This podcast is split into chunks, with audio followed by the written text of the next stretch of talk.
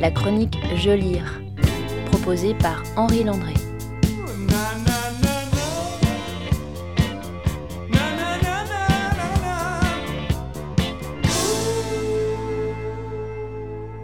C'est la chronique Je lire sur JetFM et c'est la dernière chronique de cette saison avant la pause estivale.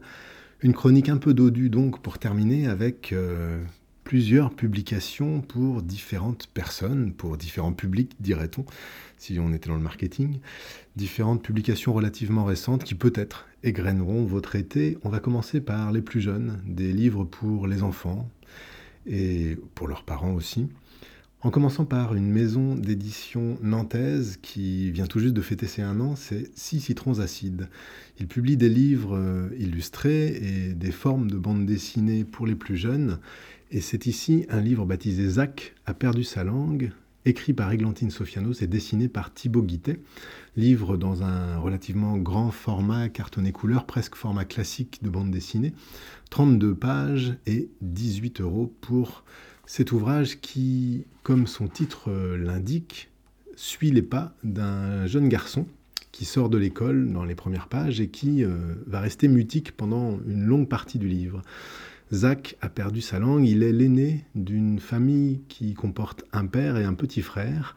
Et dans ce livre, tout le monde, y compris dans la scène d'ouverture euh, de sortie de l'école, tout le monde a la langue qui pend littéralement hors de sa bouche par des cris, des propos, et même les animaux et tous les éléments qu'il va croiser au fur et à mesure du récit, eh bien tout le monde a la langue bien pendue, sauf Zach, qui garde la bouche fermée. Pour quelle raison? Eh bien, on l'apprendra en cours de lecture.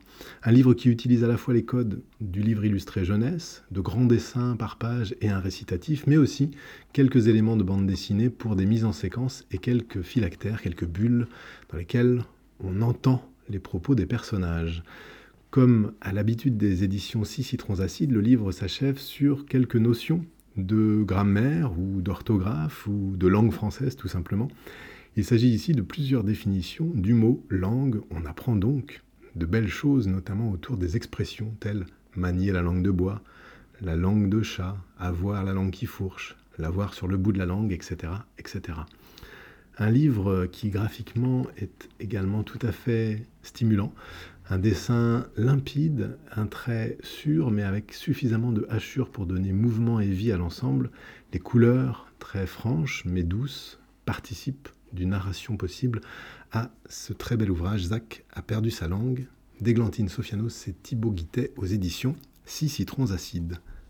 Une autre maison d'édition fort recommandable, c'est L'Artichaut excellente maison d'édition tenue par Chameau et Yacine DeVos, qui publie un livre de Loïc Froissart baptisé Aujourd'hui dans un petit format cartonné, 19 euros, pour quelques 70 pages, tout en couleur.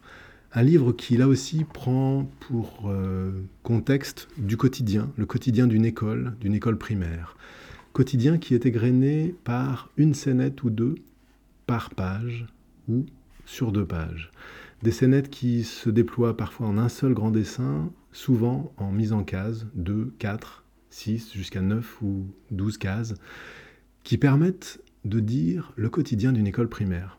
On a donc, au fur et à mesure des horaires de la journée, et au fur et à mesure des lieux et des classes dans lesquelles les scénettes se passent, eh bien, on entend, on sent, on voit ce qui peut se passer dans une école primaire. Et c'est tout à fait bien senti puisque on est dans le quotidien des enfants, mais aussi des enseignants, et un quotidien qui nous échappe aussi parfois. Par exemple, 8h15 par vie, on a juste une scène sur un grand dessin de tous les parents qui amènent les enfants et de l'entrée dans l'école. Ensuite, 8h30, le hall des brouhahas, des bribes de mots qu'on voit dans des bulles, mais parfois on ne lit pas bien parce que c'est écrit petit, parce que les mots sont coupés par la case, et ça fait partie de ce brouhaha de sons qu'on peut entendre et qu'on peut ressentir.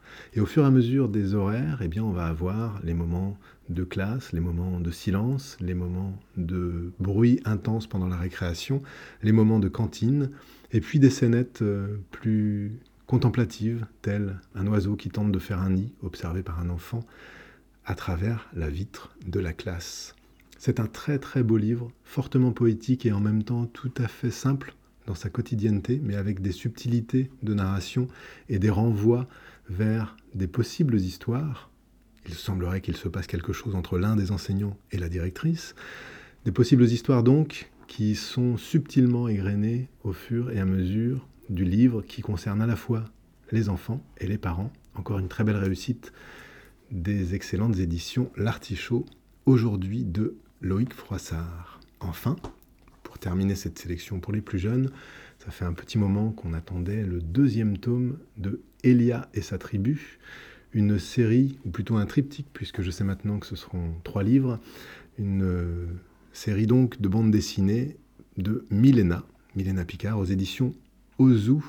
Le deuxième tome pour 10,95€ est sorti il y a quelques mois et il compte quelques 110 pages tout en couleur. Elia et sa tribu, c'est une euh, série de bandes dessinées donc qui concerne cette jeune fille Elia et euh, sa tribu préhistorique qui, après une transhumance qui l'a menée des régions froides vers un endroit beaucoup plus clément, c'est-à-dire beaucoup plus doux en termes météorologiques, mais beaucoup plus dangereux par la fréquentation de drôles d'animaux un peu violents, de grands oiseaux, eh bien Elia euh, continue de se promener, d'arpenter et de rencontrer de nouvelles espèces, voire de nouvelles tribus dans ce nouveau tome, L'attaque du mégalodon. C'est une bande dessinée dans un format souple, relativement petit comme euh, les romans graphiques ou les bandes dessinées jeunesse euh, maintenant habituelles, servi par un dessin fortement dynamique et des couleurs vraiment bien senties. Le livre se dévore tout aussi facilement que le premier, et reste encore sur une sorte de suspense qui visiblement trouvera sa résolution dans le troisième et dernier livre de cette petite série très recommandable et qui termine par un peu de documentaire, les carnets de Léo. Léo qui est euh, cette sorte de hyène qui accompagne Elia et qui a un, caractère tout à fait bien trempé. Eh bien Léo nous donne toujours en fin d'ouvrage quelques éléments sur les animaux qui ont été croisés dans le livre et qui sont souvent les ancêtres d'espèces qu'on connaît encore de nos jours. Elia et sa tribu, le deuxième tome, l'attaque du mégalodon aux éditions Ozoubédé par Milena. On passe aux adultes et on reste en bande dessinée. Trois livres qui, à leur manière, questionnent euh, le genre, on va dire ça pour aller vite. Alors c'est très à l'œuvre ces temps-ci dans beaucoup de sphères de la création, mais ici, plusieurs autrices qui prennent à bras le corps cette question-là. Emily Gleason, en compagnie de Adeline Rapon, propose Ébouriffante aux éditions Le Nouvel Attila, éditeur qui fait peu de bandes dessinées, mais qui ici, dans un petit format de poche, euh, propose une bande dessinée tout à fait échevelée, c'est le cas de le dire. Ébouriffante, il s'agit euh, de trois femmes qui sont les trois autrices et l'éditrice euh, qui sont ici rassemblées, croquées sous les traits d'Emily Gleason, qui, dans une forme de futur assez proche, en 2061 à Paris, aurait ouvert un institut un institut de beauté pour développer et customiser, on va dire, les poils. Les poils des femmes, les poils des hommes, pour assumer le poil dans tous ses sens possibles. Alors ça se construit par scénettes qui commencent de manière souvent comique, un peu échevelée, avec le dessin d'Emily Gleason très très euh, euh, dynamique et euh, fortement caricatural par moments. Et puis le livre glisse au fur et à mesure vers quelque chose de beaucoup plus politique et social, euh, et le rire devient souvent grinçant. Il y a en plus quelques photos qui sont insérées dans les dessins et qui ramènent une crédibilité physique à ces poils qui ont été customisés, qui sont des œuvres d'art. Et par le fait d'assumer pleinement l'esthétisation des poils et cette manière de rendre quelque chose d'extrêmement artistique avec cet élément naturel, eh bien, il y a une question sociale et politique assez forte qui se développe, mine de rien, au sein de cette bande dessinée, qui est conclue par un entretien avec euh, les autrices pour justement acter un peu plus la question et comprendre comment leur est venue l'idée de cette bande dessinée ébouriffante aux éditions Le Nouvel Attila, un petit livre à glisser dans sa poche, pour cet été notamment, pour assumer ses poils sur la plage par exemple. Une autre euh, bande dessinée, une autre autrice, c'est la dessinatrice, autrice de la série Bojack Horseman, que vous avez peut-être vu sur Netflix, Lisa Anna Walt, qui est ici publiée en français chez les éditions In My Humble Opinion, IMO, IMHO. I Want You, c'est un recueil de ses premières histoires, avant Bojack Horseman, mais qui donne déjà le ton et euh, qui donne déjà l'ambiance de ce qui se passera dans cette série. Et c'est une bande dessinée, ou plutôt un recueil de récits en bande dessinée ou en dessin, qui est tout à fait explosé. Alors, il y est question du genre, mais pas que. Il est question évidemment de féminisme et de féminité, mais aussi il est question tout simplement de bouleverser les codes à plein d'endroits, de s'amuser avec le trash, avec la provocation, et d'être dans quelque chose de très très arraché, mais de souvent absurde, et d'un humour assez féroce. Comme à son habitude, Lisa Anna Walt euh, utilise beaucoup l'animalité et l'anthropomorphisme pour dire les choses. Il y a énormément de dessins magnifiques d'ailleurs de chevaux et d'autres animaux qui sont euh, costumés et qui se déplacent et qui actent et œuvrent comme des humains. Et c'est très troublant car ça lui permet, peut-être à l'image d'une certaine manière d'un Simon Unselman par exemple, de tout dire et d'aller très très loin dans une certaine forme de trash, mais pas seulement. Il y a aussi de grands moments poétiques, et puis il y a énormément d'humour, tout simplement. Difficile de résumer le récit, puisque, comme je vous le disais, ce sont plusieurs courts récits, voire parfois juste un simple dessin pleine page, mais euh, c'est fortement recommandable car il faut découvrir ou redécouvrir le travail de cette américaine étonnante, Lisa Anna Walt, qui est donc ici euh, publiée et traduite aux éditions EMHO pour ce I Want You ces premiers pas en dessin qui sont vraiment la matrice de ce qui donnera ensuite euh, Bojack Horseman. Enfin, pour terminer cette série de bandes dessinées plus adultes, Nikos Balboa, une publication des éditions nantaises ici même, Play with Fire. Nikos Balboa, alors ça, on est dans la chronique Je lire, je vous le rappelle, et je suis vraiment en train de le lire, c'est-à-dire je ne l'ai pas encore achevé, mais c'est un récit euh, vraiment étonnant qui coûte 28 euh, euros et qui fait quelques 200 pages tout en couleur. Nikos Balboa, c'est à l'origine une autrice italienne qui est aussi tatoueuse euh, et qui, dans un premier temps de sa vie, en tant que femme, euh, va connaître différents sentiments amoureux et se marier avec un Français, avoir un enfant, et vit à La Rochelle. Mais depuis longtemps, il y a un questionnement sur la sexualité et sur le genre. Et au fur et à mesure du livre, c'est le glissement, la transformation, l'apprentissage, l'avancée vers euh, ce questionnement-là et vers une masculinité plus assumée qui euh, est à l'œuvre. Et c'est redoutablement bien mis en scène avec subtilité, avec ce qu'il faut de pudeur et ce qu'il faut aussi de dévoilement de soi dans un dessin assez arraché, avec des couleurs vives, quelque chose de très graphique, à l'image peut-être de son travail de tatouage, tatouage qui d'ailleurs recouvre au fur et à mesure son corps, et qui vont finir par être une nouvelle peau également. On est donc sur plein de transformations et de mutations, et sur un apprentissage du monde et des autres qui n'est absolument pas binaire et qui fait énormément de bien. Un très beau livre de bande dessinée, une autrice, auteur suivre absolument, parce que ce livre-là, le premier publié aux éditions ici même, donne envie de voir et d'en savoir plus sur le travail de Nikos Balboa. Plays with Fire, un livre publié aux éditions ici même, traduit de l'italien par Laurent Lombard pour 28 euros. Mais peut-être que pour les vacances notamment, vous n'aimez pas vous encombrer de livres, mais que vous préférez picorer. Picorer par exemple des revues. Alors on pourrait lire Mon lapin quotidien. Mon lapin quotidien, je vous en parle souvent, c'est un grand trimestriel publié par les éditions L'Association, qui n'est donc pas quotidien, mais tous les trois mois, un nouveau numéro. Le numéro 21 de l'été 2022 a été publié il y a quelques semaines, il coûte 6,50 euros et c'est un grand format journal, 12 pages, gorgé de dessins, de textes, de photos, avec euh, une soixantaine peut-être d'autrices et d'auteurs qui euh, font toutes ces pages. La rédaction en chef est assurée par Quentin Faucompré.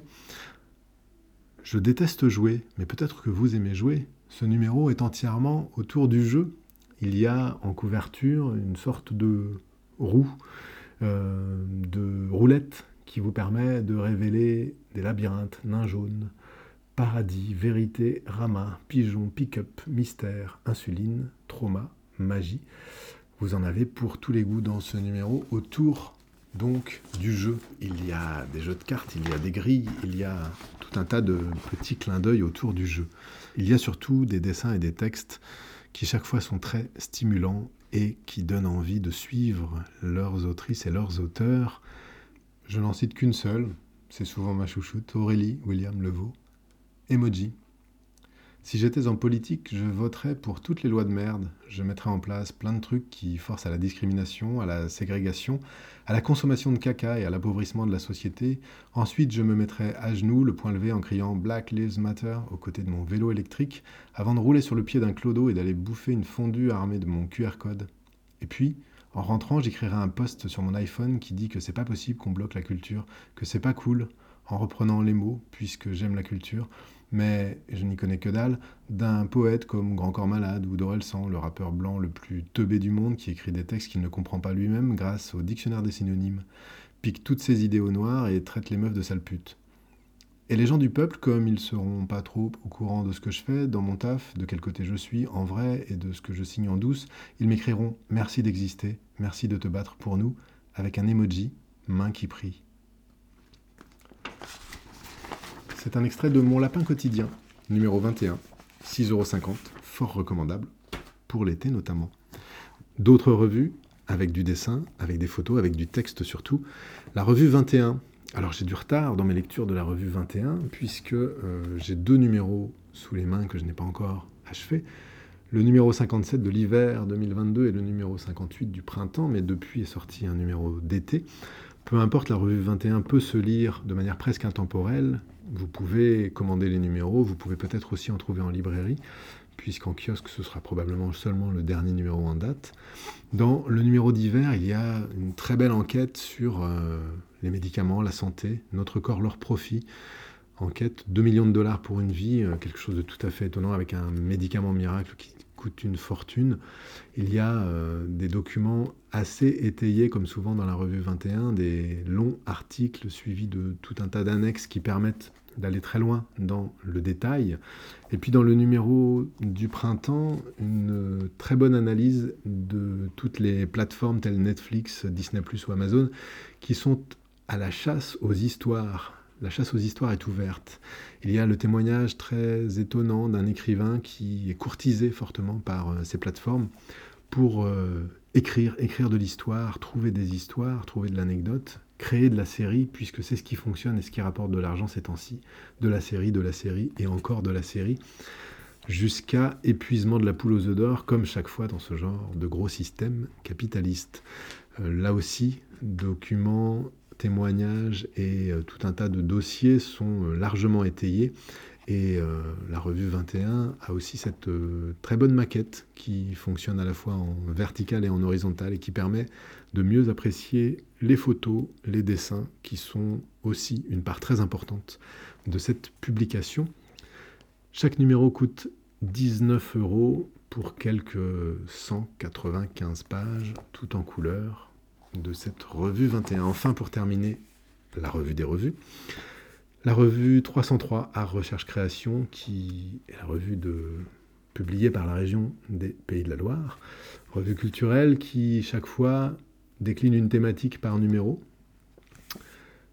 J'ai entre mes mains un numéro 169 qui date de cet hiver 2022 et qui était consacré au commerce avec une magnifique couverture.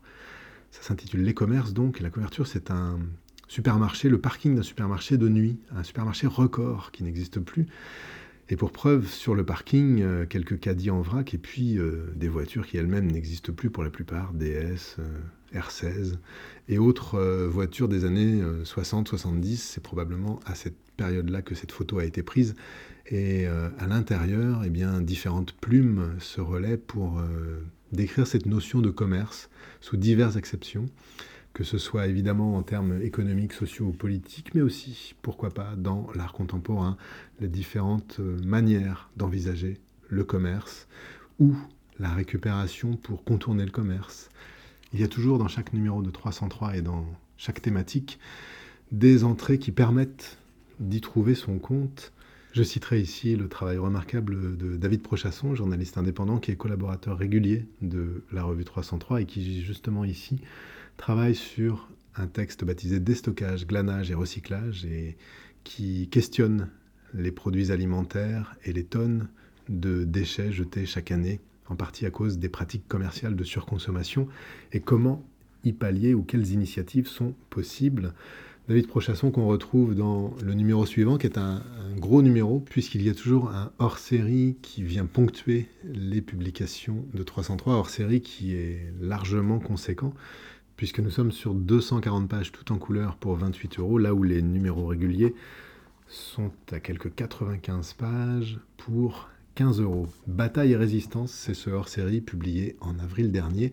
Très belle couverture signée Appelle-moi papa, avec quelques points rouges et bleus qui sont dans une sorte de mosaïque très Vasarelli et qui permettent de figurer ces questions de bataille et de résistance. Et à l'intérieur de ce hors-série, donc, eh bien, comme plan de bataille, différentes entrées, une histoire de bataille, batailles en récit, résistance et révolte, héros et anonymes de guerre, enfin imaginaire et représentation, ce qui permet aux différentes autrices et auteurs de s'emparer de ces sujets et de questionner l'histoire régionale à travers les batailles et les résistances, où l'on retrouve, comme je le disais, le travail de David Prochasson, autour de l'insurrection de la Marianne de Trélazé, la supposition d'un coup monté. On trouve aussi, entre autres, et pour signaler un autre texte, signé ici Patrice Alain, la figure de Jacques Vacher, ce grand surréaliste qui écrivait depuis le front des textes d'une puissance assez étonnante. Mais ce serait réducteur de réduire ce numéro et les autres à seulement ces deux plumes-là. Il y a bien d'autres personnes à lire dans la revue 303 et puis beaucoup à regarder les photos sont toujours très soignées, la documentation et l'iconographie est assez conséquente, et puis il y a toujours du dessin et des autrices et auteurs qui sont parmi les plus remarquables du dessin et de la bande dessinée dans la région, entre autres Gwendoline Bloss, Nina Le Chartier, par exemple, dans ce numéro Batailles et Résistances, hors série donc de la revue 303, daté d'avril 2022. Voilà. Ça suffit pour cette chronique Je lire qui s'étale. Terminée pour cette saison. Possiblement, rendez-vous en septembre.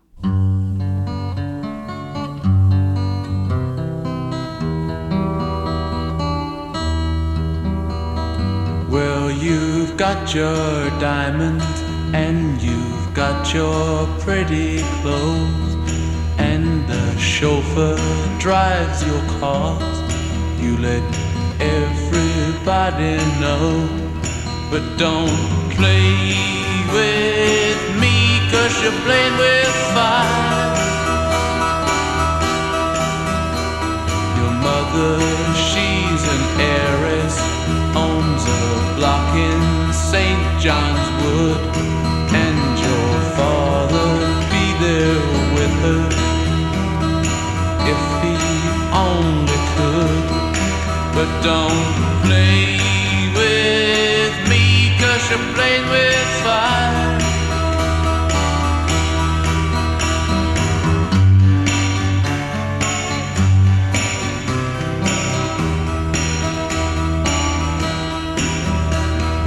Old man took her diamonds and tiaras by the score. Now she gets her kicks in Stepney, not in Knightsbridge anymore. So don't play with me, cause you're playing with fire.